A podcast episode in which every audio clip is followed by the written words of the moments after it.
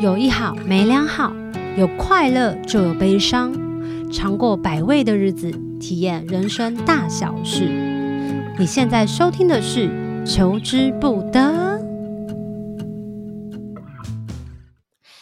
大家好，欢迎大家收听这一集的《求之不得》。这一集叫做复合式的动画人生下集。上一集呢，其实花了非常多的时间聊我跟鸟咪老师到底是怎么认识，怎么样凌虐他十年，然后他还是愿意交当我这个朋友，然后还是非常的照顾我，然后去台南就是找他找，绝对没有问题。毕竟他也是我同学校的学长，所以如果凌虐他也是情有可原的，是吗，学长？是的。Hello，你刚刚回应那么慢，是荐骨有问题吗？没有，我刚刚一直在想，你好会做开场哦。我以我以为是骂我说你到底想怎样？没有，因为你那个开场我觉得开的好顺，然后说你最后写什么小抄贴在荧幕旁边，当然啊，你突然把那个球丢过来的时候，我就一下慌神了哈。哎、欸，我在跟学长录 podcast 的时候啊，其实我们是好早好早之前就敲了，但是一直都不知道要怎么样出题，因为学长会的东西真的太多，要跟他聊摄影，其实也是可以聊的很多集，最后还是回到他的老本行。没有人要听啊？真的吗？可以聊说你拍多少正妹啊？哦，不行，有有那个那个那个东那个东西 不方便，不方便会被抓，会被抓。把它埋在地狱的深处就好了。后来我们确定要继续聊动画，然后我记得学长做动画已经做了超过十年了，对不对？还是超过二十啊？超过二十了吧？天哪，太夸张了啦！有二十五年了吗？好久哦！你到底有没有六十岁？我听你的声音没有六十岁，但你现在六十。我的精神年龄应该有六六十了吧？职业年龄，职业年龄该有六十了，感觉好累哦。好，在上一集有跟大家聊了很多很简单的，让大家比较表面的先认识，就是所谓的动画怎样怎样，他怎么学习的。然后这过程当中其实花了非常多的心力。在上一集学长其实有聊到，他是一个边缘咖。那请问，嗯、是每个画动画的人个性都比较特别吗？哎、欸，我觉得做动画大多是凑边缘哎。为什么？大大多。其实我偶尔还是会碰到一些比较特例的啊，可能他是学数学的，或者是很潮流或很酷，但是因为他在学校修的是那种动画相关的，这种也有哦。但大多都还是那种阿宅臭边缘比较多啦。是不是因为他们比较容易独处，然后就可以做出很仔细、很精致的动画，所以才可以把作品做得这么好？独处我相信绝对可以，但是因为独处这个习惯变得。可以做出很细致的 东西，我觉得应该应该不太行，不然我的学生每个我都会超厉害的。他们独处都很厉害，哦、对他们独处都很厉害，是哦、但是东西就就不太行了。这样，那所谓的个性古怪是什么意思？个性古怪，呃，我我觉得网络把这整个反应变得更强大了，就是打字的时候，呃，面无表情的打叉 滴滴滴滴那种感觉，就是呃。这怎么说呢？你有时候会看到网络上跟你打字的，你就看文字就觉得这个人超嗨。可是你出来破面，他就像一根木头一样站在那里，你就以为他死掉，可是他还是活着。对，就是在这种感觉。等一下，你在讲话的时候影射正在跟你录音的人吗？是吗？因为我就是打叉滴滴滴跟一大堆惊叹号的人呢。对，然后你你是你是面无表情的打这个吗？我是我是。没有我我我打完我我的内心其实还是笑的啦。哦，神经病什么内心戏啊，好怪哦。但是至少可以知道，就是他必须要花大量的时间去面对他的那个荧幕，他才有办法做他的动画啦。要不然真的一般人也没有办法做这么久吧。通常都要有一些互动啊。可是我觉得画动画这件事情是要很耐得住性子的耶。哎、欸，可是讲坦白，我我觉得最近做动画的人都已经没有办法像以前那些人可以做这么久了。现在现在做动画开始越来越像，能不能不要加班呐、啊？对，正常上下班啊，尽量不要加班。一来也是，呃，有比较合理的，就是你你的收入多少，你的付出多少，这样子其实是比较正确的啦。呃，可是以前以前的人其实是真的会没日没夜的往里面钻。可是现在我觉得。大部分在台湾做动画的人，应该都会比较倾向于正常上下班，不会那么的激烈了。我觉得那是年代感诶，那是一个世代的一个，我觉得像是教育养成或环境影响。因为以前可能大家都觉得，哦，我们要很努力的工作，然后就算熬得没日没夜，其实还是要为自己的工作为荣。我觉得现在不是，现在就是你没有给我这个钱，我真的也没有在没有要累的。哦，哎，以前是这样子啊。我记得早期在做动画的时候，我们去应征某一个案子，或是应征某一个东西，嗯、都会很怕对方不要我们，然后都会说：“哦，我我会努力学啊，我会拼命学，然后那个软体很难没关系，我会熬夜学习。然后一开始的薪水不多也没关系，即使那那个时候我们有一点点实力存在的，还会还是会很卑微的想要。”那个得到这个机会，可是现在是我会碰到那一种根本就是不太会的家伙，对，然后来的时候就先问那个，哎，现在休假是你们是怎么排呀？然后你们会不会骗我说要加班？那个怎么样啊？然后福利啊什么的，哦，都要一直先问哦。就是他的作品看不看得出来，就是还不太行。可是对于福利啊、上下班时间啊，咬得非常紧，你绝对不能让他。吃亏，那个对，绝对不可以吃亏。吃亏他会，他会真的会跟你翻脸。那我想问他，知道他自己的能力其实还没有那么的充足吗？我觉得他不知道，他觉得他自己不错吧。那么神奇，哎，那我跟你讲，我要补充一件事情，因为曾经呢，我们想要找一个助理，就是想说请请人家助理来帮忙，然后就有一个人来应征，他是在工作场合认识的。呃，就是间接认识的人，然后那时候我们就问他说他会什么，嗯、他说他才刚毕业，可能在某一个地方打过工，可能会有一点点会画，呃，会拍照，有一点点会写一些文字，就像就像现在一些人会发文发在 IG 文的那种照片跟文字。嗯、他说，因为我是一般国立大学毕业的，我希望我的收入就是虽然是助理，虽然我什么事都不会，但我愿意学。嗯、可是我觉得，因为我是一个国立学生。国立大学毕业的，所以我觉得我最少的薪资应该就是只要四万到四万五起跳就好。然后我想说，哇，他薪水比我多，我就说不好意思，我们请不起你，I'm so sorry，超惨的。可是换个好处想，就是他们比较知道自己要占的那个分量到底有多少，然后你不可以 A 我，你不可以就是。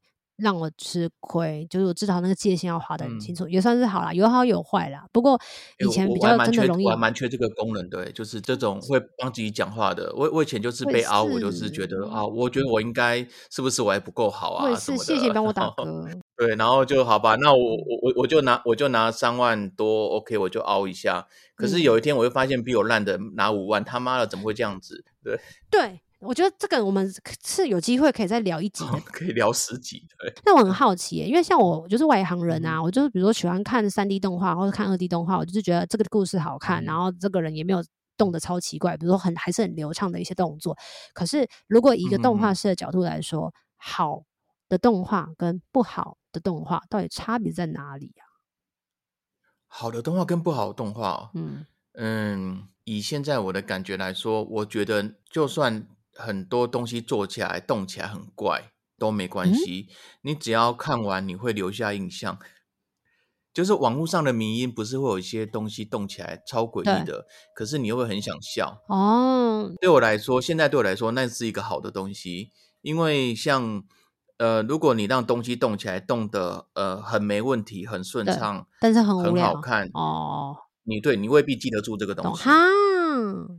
所以现在比较像是要夺人耳目的状况，对对，就像我在收作业啊，有些学生的东西真的做得很丑，但是但是一年之中总会有一个家伙做到丑到你很很想笑，而且是。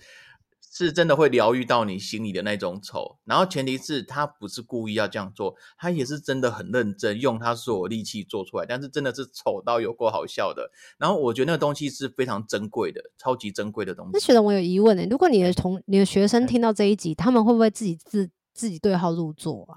就学就是老师是不是讲我我画的很丑？哦，丑到好笑的是，我在上课会跟他们就是真的假的，我会拿出来认真，那他会开心还是他会难过？呃，我我也不确定他会不会有创伤。你这个坏老师，这个就不在我的责任，他必须要必须面对老师给他的创伤，要不然他就会面对以后老板给他的创伤。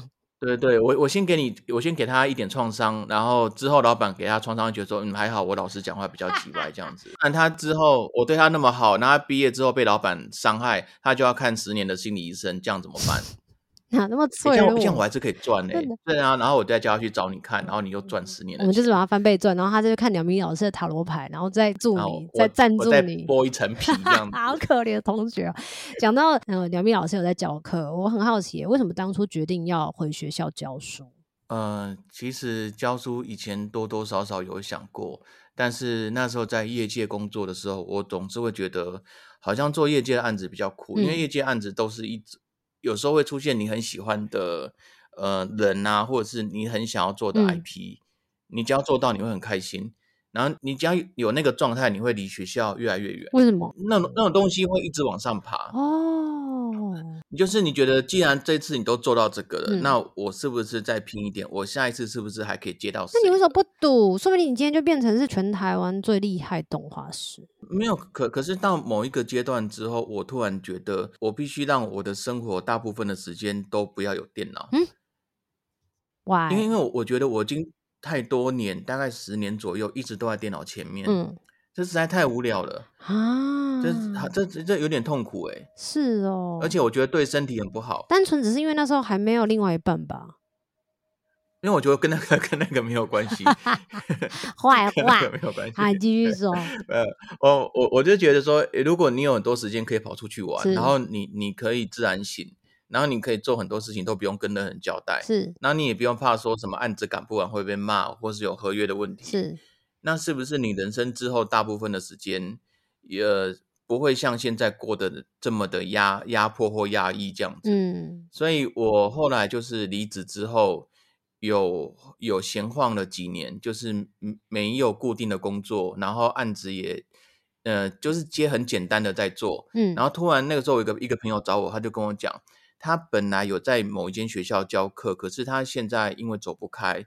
但是那个有一整个学期还是需要代课老师，他问我要不要去教一下，而且刚好又是我擅长的三 D 动画，然后我就说，那既然反正这阵子我也是没有什么正经事在做，那我我就去教教看，所以我就是这样开始去学校，习惯的去面对现在的学生。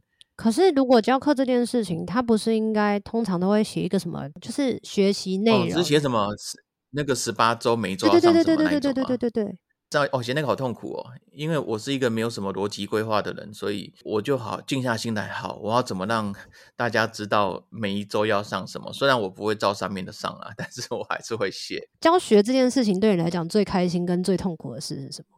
或者是刚开始你需要适应的事？呃，最开心，我大概是比较能够理解现在小孩子在想什么吧。想什么？就是嗯。以前都会对大学生有一些怎么讲呢？我就是认为啊，大学生应该会做这些，应该会做那些，他们面对事情应该是怎么样？对。可是当你开始接触他们的时候，或是听他们的烦恼，你就会慢慢知道，现在小孩子的烦恼已经跟我们当时不一样了。他们现在比较大的问题是出在网际网络的关系，让他们对交际产生很大的恐惧。然后别人生活一直在 po 那种很漂亮的生活嘛，嗯，然后他就觉得说，为什么他的生活这么多人按赞，然后我就没有？为什么他画的这么的图有这么多人爱，那我画的图就两个赞，我是不是去死算了？然后他他就觉得，那我有忧郁症，我要办休学什么的。然后其实这种事情，不要帮我，他在在意的那一个人，他人家按他赞也未必是他画画画的比较好的，是他的朋友比较多哦，也有可能他长得比较漂亮。就是这样子而已。对，因为她比较漂亮，她只要漂比较漂亮，她只要说个早安，她就有五百个赞，哦，好羡慕哦，对不对？对，那像我早上可能打一大堆字，也没有人理我。所以，如果除了学生现在最担心忧虑的事情，那有刚开始有什么你最不适应的地方呀？嗯，不适应的地方就是小孩子不听你，你还是，诶，不听倒是还好诶，因为我后来开始不太会。啊，我我我有先适应他们上课一定会玩手机这件事情。你说全部的人都在玩，有些老还是大部分？呃，其实其实大部分人都在玩，啊、然后很多老师其实过不了这一关，啊、他会觉得说，我这么认真在教我的专业给你，你上课在那边给我看什么手机？对啊，什么会生气耶？或者是对，或者是他，或者是说，OK，他你在教动动画，可是他的荧幕就是在打电动。啊他就是不管，他就是一定要切到打电动的画面，然后就是当场打给你看。那你没有生气？然后没有，我会下去，我会好奇，我会问他们在玩什么。嗯，然后有的人会很生，会会很开心，然后说：“哦，这个东西哦，他这个按这个就会有什么啊？然后啊，这个是什么东西做的啊？然后他会跟什么什么，他就很兴奋。然后我就会就是看他肥仔那种快乐的状态，然后。”呃，他在介绍他心爱的游戏，我就顺便了解他们现在到底在爱什么。那你不会强迫他上课？上上课，哦，我跟你讲啦，你就算把他荧幕切掉，他就打开手机玩他手机的游戏的了。所以慢慢的，你就是可以理解现在上课的模式了。对，但是我我认为它就是一个挑战嘛。如果你教的东西没有办法让这个肥宅关掉他的游戏，对，那你是不是还有办法再更厉害一点？哦，就是在在你物理攻击他之前，你拿椅子。我曾经有上课想要拿椅子丢学生过，然后我我我有跟学生讲过这件事情哦，真的假的？就是有一次我真的我真的已经在一个我到底要不要丢椅子的这个选择。是，那后来我还是选择不丢，因为我觉得他们这个年纪。可能从国中到大学，他们没有什么长进，是因为因为我有教过国中生，就是偶尔国中生我有工作坊，然后我发现国中生跑来我这边上两个小时的课的那个精神状态跟专注力，跟十九、二十岁、二十一岁男生其实是没有差多少的。也就是说，他们这些人从十二三岁到二十一二岁是没有任何长进的。好可怕啊！会不会我们以前也这样？我觉得我们以前倒没那么严重，但是我觉得手机。手机会会带这个影响，好想跟你聊一集手机哦。那我很好奇，欸，教学啊，比如说教学生跟教外面的业界的人，你为什么没有想说要去外面教，就是也要进来这一行的人？一定会有一些，我我觉得教业界的人不用教啊，不是啊，就是一定会有要进这一行的人啊。然后他的新手，他可能什么都不会，他想要从头学，可他已经离开学校了。我我知道以前以前我曾经有帮那种类似像职训班上过这种课，以前那个我们政府有办过那一种，那个叫想要去游戏公司上班的人，对对对对对，然后来这边学三个月到半年，嗯，学像先修班是不是？对对，然后怎么做模型啊，然后怎么画颜色啊？那你后来为什么灯光啊？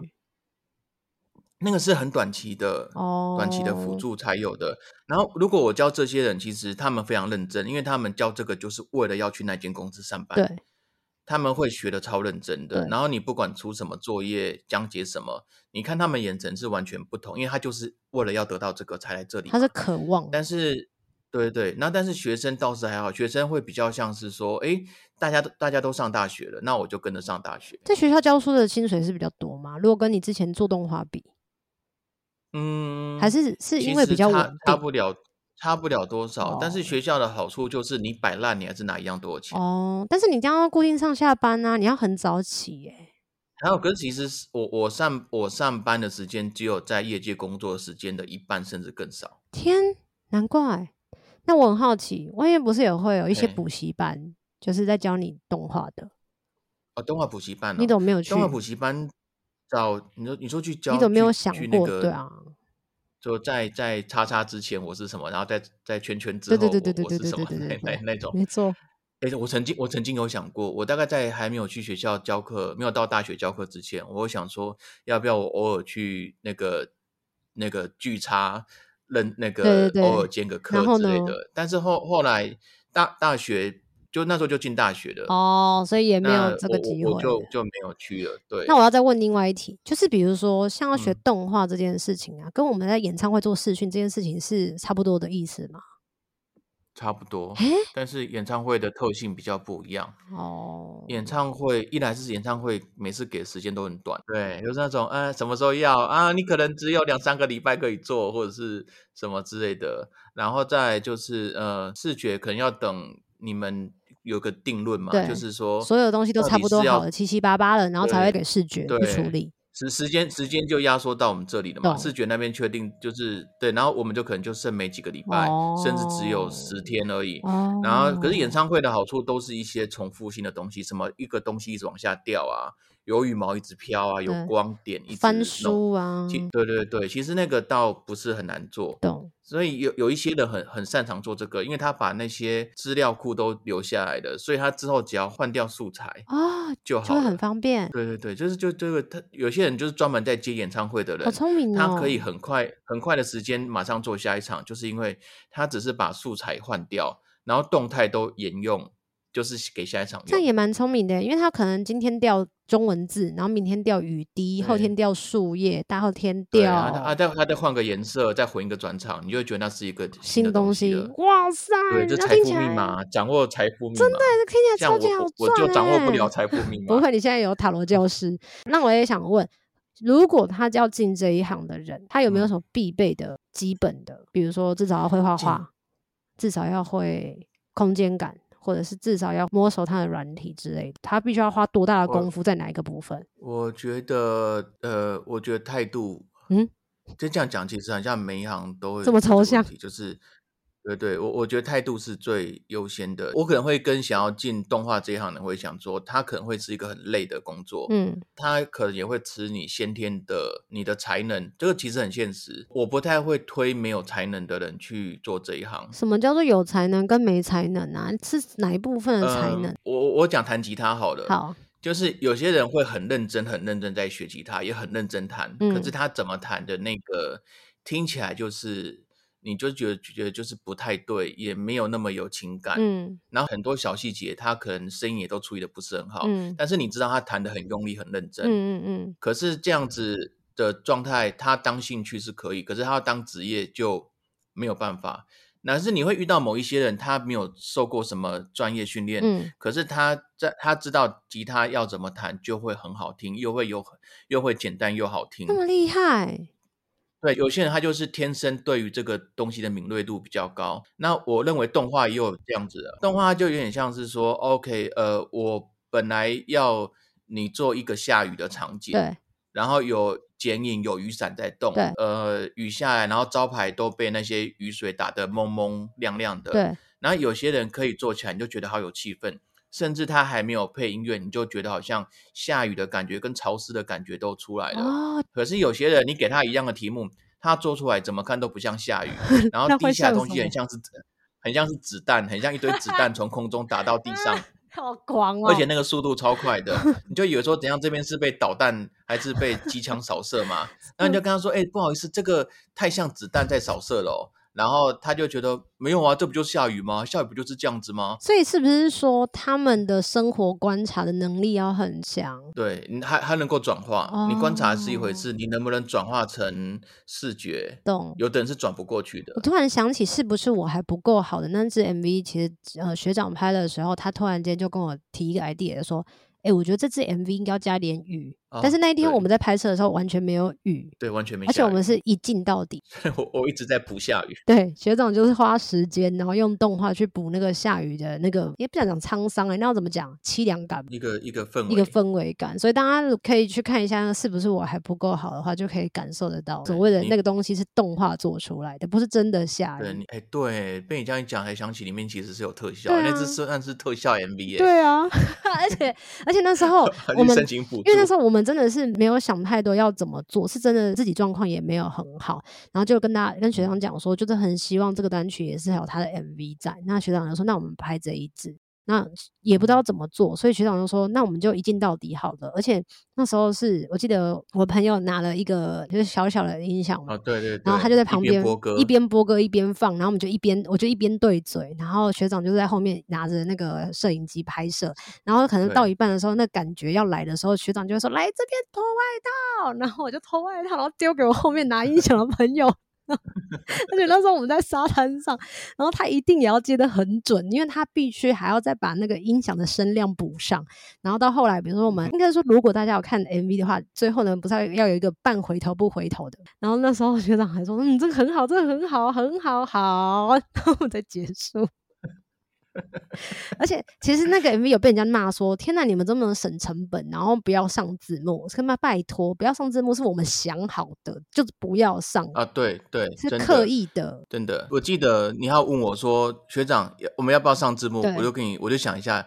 不要，因为学长说 我不要上字幕，然后我也不会上字幕，然后真的来帮忙的朋友也不会上字幕。那既然真的拍的那个人会做的那个人他不要上，我们就不勉强他。因为其实我想过说，OK，你用你的手写字上字幕，这个其实也可以。手写字很丑、欸。那但是我觉得说。为什么 MV 上面一定要放这么多东西？对，我们就想要做一。对，这是我我的感觉啦。我觉得 MV 现在都太满了。大家可以去看一下，是不是我还不够好？这首歌除了歌写的很好，唱的很好，做的很好，然后 MV 也拍的很好，而且还有特效。嗯、对，还有动画特效在里面。哇，这么大成本的一个 MV，大家一定要多点一下。至少我们还是有一些营收，小小的营收。我下次再去台南找学长的时候，还可以请他吃饭。是那种饭，我现在我下次一定要说不行，这个这个、这个还是钱我来付就好。好，除了你刚刚有讲到要进这一行的话，他的态度一定要正确。对，态态度就是，比如说我可能跟他讲一些事情，然后呃，他能够理解有有天分会怎么样。万、嗯、一他没有天分，他还是可以做一些比较知识化的工作。那比如说像档案管理啊，哦，就有点像档案管理，然后呃，帮大家解决一些技术上的问题。嗯这个其实也是，因为是你一定要找到你自己的定位在哪里，嗯，不然你会很痛苦，嗯，因为你你实际你年纪越大，你的工作压力越大，然后工作时间长，你会到最后你的精神跟你的身体的能力下降，会一直不断的折磨你。但是动画是有一个平均的月薪的均价。就我所知，如果你的你在台北的能力还不差，加上那间公司的赚钱能力也很好，也很好的话。你一般都是在六七八之间跑。那如果不是这样子的呢？就是你在公司的营收也普普通通，然后你的能力也普普通通，那很有可能你会在三万五四万之间流动，走好一阵子吧。对，哦，懂了。对，可是也要看你公司接的类型啊，因为每种类型的金额价码也不一样，都不太一样哦。对，都不太一样。那接到怎样的工作是好的工作？比如说演唱会吗？还是是你刚刚说的广告特效？还是是 MV 特效？还是电影特效？嗯、等等等其他的，有没有一个一个？比如说，哎、欸，我我觉得现在利润都不好、欸，真的哦。我觉得现在，比如说哈，如果这是一个很有名的歌手，对，他他的预算很高，对，那个东西也绝对很难搞。他他不会给你一个很高的东西，结果内容是轻松的，懂？绝对不会，懂？他们会一直往里面，就是有缝就塞东西，绝对要要值回票价这样。懂？我记得那个廖仁帅导演拍那个蔡依林的那支 MV 有人鱼的那个感觉，就是整支都动画吧？对对，那那支动画还对蛮凶的，对那支我有参与啊。哦，是哦，啊，是啊，对。你好厉害，你 会比较有点有点饭吃给别人？没有没有，那个那个是我是捡人家掉下来的饭粒在吃的。什么东西？就是他他们在吃的时候有掉几颗，我就跑过去从地上捡起来。怎么那么刚好？你刚好遇到那边有饭？我我朋友会说，哎、欸，那个这边还有，然后还有两粒，你要不要吃吃看？然后我就嗯嗯嗯嗯这样。其他人如果要进这一行，他要什么样的机会可以进来这一行？其实我觉得现在进来这一行还还蛮简单的、欸。嗯他去哪里找工作？就是你能够待，你能够待多久是你的本事啊。但是呃，像像早期没有网络或者是联络方式不，就是没那么对的的时代呢。比如说哈，我我想要去做 MV 特效，你根本不知道有哪几间公司在做，啊、然后对你你不知道，就算你问到他到底是承接呃调颜色、后期调光的。对搞不好他们根本不是做特效，他他是已经是最后一个阶段的公司了。懂。可是现在任何一间公司都有自己的 demo reel，他就会一直不断的讲，哎、欸，我们去年做什么，我们今年做什么。嗯哼。然后你只要到他的那个官网官方，对，然后你就直接把你的作品集贴过去，你就很不要脸的一直贴，这是我的作品，然后请问我有没有机会？怎样怎样？其实你的东西只要不要太糟。可能他们就会联络你说，哎，那我们是不是之后有个案子可以发给你？听起来也是自荐呢，自我推荐的方式。其实我觉得现在都要自荐了，哦，现在一定要自。没有那种，比如说是你的学生，然后就这样子可以被引荐到某一间公司里面。我也很想引荐我学生啊，但是我觉得我我的学生，呃，大大学生现在大部分的的人，他们的工作不需要你，都很没信心哦。没有，他们对自己一来是很没信心，然后再来是。呃，我们以前遇到一些挑战的时候，会想说，好，那我想要做的很好，让他们觉得我很厉害。对。可是他们现在的状态会比较像是啊，怎么样子？那我就烂啊，我就是不行啊，我就是笨啊。懂。你老师，你不要再逼我了，我就是很笨。他是决定以后就是 想要轻松的赚钱过生活的人，我们就先让他好好先毕业再说。对，我后来就是倾向于把学生好好的送走。送走，讲到学生送走这件事情，我想到另外一件事情，就是也是今天最后你要做的一个 ending。鸟咪老师呢，为了要让他的学生，就是对他做动画，或者是对他这个教学方式有更一种。然后那种憧憬，或者说老师很厉害耶，除了做动画之外，其实他还会很多莫名其妙的事情。比方，他已经在他的 YouTube 频道，然后有一个塔罗，一个一个迷迷你的学生辅导中心，有点像是这样子。然后没想到呢，对对对，鸟咪老师说，这个比我教学的时候上课的那个状态还好非常多，学生非常的热烈。其实我在学校虽然是去教战地动画，可是我觉得我在学校做最多的的工作内容都是在做心理辅导，这么酷。就是那个，比如说哈，我我在。教他们动画，可是我处理最多，并不是说，哎，老师怎么样可以让动画变得更好看，而是老师，我跟我的组员吵架的，我的组员都没有来开会，然后每次叫他开会都不开，然后东西卡在他身上，所以我们东西最后做不出来。哦、啊，老师，你不能怪我们哦，你不可以给我们零分，因为都是他害的，我要跟他拆组。好可怜我我我就要叫另外一个来问说，那你是不是真的都没有去？没有啊，可是我有去啊，可是我我跟他说我要去开会，他就跟我说你不用来了，那就出现一种罗生门。太奇怪了啦！我真的很喜欢跟他们讨论说，哎、欸，这个镜头要怎么移动才有什么感觉？我比较想要讨论这个，可是到最后我都要说，你说好吧，那这样子你还想要再跟他继续一组吗？不要，我不要跟他一组。那你离开的话，有哪一组要收留你吗？有有有，那一组他们说要收留我。那好吧，那我们来跑一下程序。我最多的时间都在做这个，都在处理人际关系呀。我觉得你算是很好的老师，因为提早让学生知道，他们从以前在学生时代就要面对人际关系，到长大出社会之后，他们就会知道，原来这个是从小开始培养，对他们来讲都算是好事一件。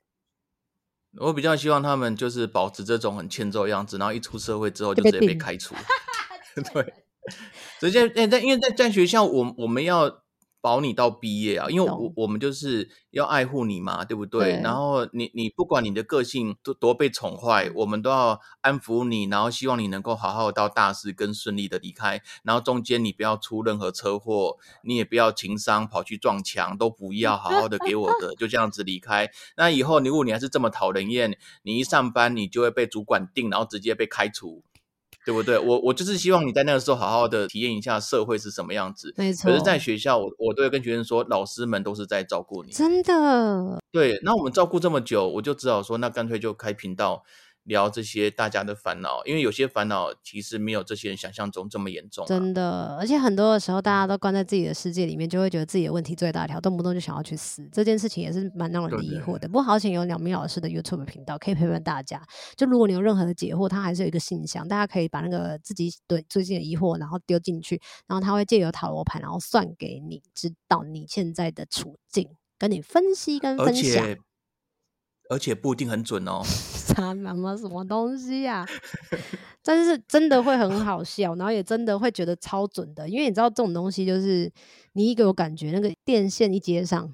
那个什么天天线一接上，就是会非常有感。Oh. 而且学长最近也在学占星骰，我相信他很快的就是会进入到另外一个境界，我觉得非常的期待。然后今天也非常的感谢 牛咪老师，你在那边笑，现在非常谢谢牛咪老师，就陪我们一起聊，就是复合式的动画人生的下集。然后很期待，就是鸟咪老师还可以继续来上我节目，可以吗？老师？可以的。好的，那我们下一集如果可以的话，还是希望可以聊一些五四三。我们记得刚刚有想说，如果有机会的话，想要聊一聊手机这件事情对我们的呃下一代，就是大学生，然后以及我们这一代，就是从 BB Call 然后到有手机这个年代呢，到底差异有多大？哦、真的是转变非常多哎、欸，好久远哦，应该快二十几年，对不对？我觉得算是快二十几年的，而且还很想要跟鸟明老师聊，就是这世界上出社会之后，发现有一些很讨厌人的王八蛋哦，很欠揍的人，很欠揍的人，这个一定要哇，这个一定要。聊很期待再跟鸟咪老师有下一集、下一集、下一集。虽然我每次跟每个 podcast 的嘉宾都会说，我希望有下一集，但是都没有下一集。我希望不是骗人的。好，总而言之呢，如果你喜欢这一集的求之不得呢，欢迎大家上 Apple Podcast 留言。然后如果可以的话，记得要按五颗星。你们的留言我都会看。如果你在 YouTube 频道呢，听到这一集的节目内容，还有上一集的节目内容呢，这两集一定要一起听。不管你有没有学动画，不管你有没有对动画有没有兴趣，我觉得大家都可以听一听，因为其实这两集也是非常疗愈的，就是日常对话。那也可以听听我跟鸟明老师到底是怎么认识的。诶，接下来有什么样子的主题很想要听我们聊的呢？欢迎大家留言在 YouTube 的下方，我们也都会看，因为鸟明老师有自己的 YouTube 频道啊、呃。总而言之呢，求之不得，很开心。那我们就下次见喽，拜拜，拜拜，喵。有一好无两好，胡老瓜嘛会老烂。没尝过百味的日子，至少有体验一些事。如果有什么过不去的事，别太计较，求之不得。我们下次见。